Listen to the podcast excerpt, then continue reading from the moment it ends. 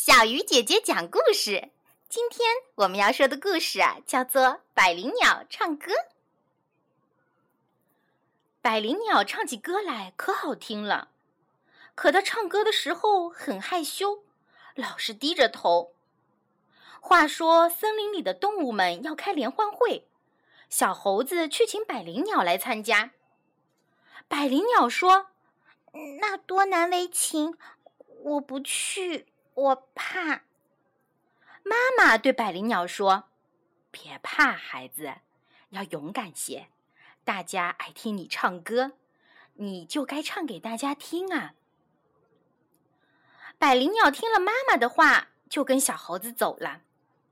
联欢会最后一个节目就是百灵鸟唱歌。百灵鸟跳到台上，觉得很难为情，才唱了几句，就再也唱不下去了。在回家的路上，他碰见了顽皮的小八哥。小八哥说：“百灵鸟胆子小，唱歌唱一半。”百灵鸟飞着飞着，又碰见了多嘴的小山雀。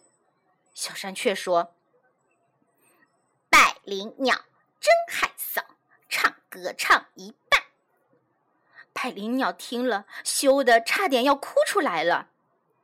妈妈知道了，说。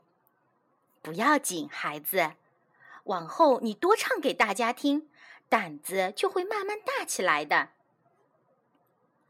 百灵鸟听了妈妈的话，天天练习唱歌。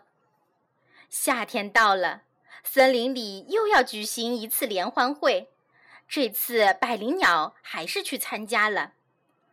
联欢会开始了，百灵鸟第一个上台表演，这次他心里一点儿也不慌。唱的歌非常好听，大家都拍起手来。顽皮的小八哥和多嘴的小山雀也不敢取笑他了，拍手拍的还特别响呢。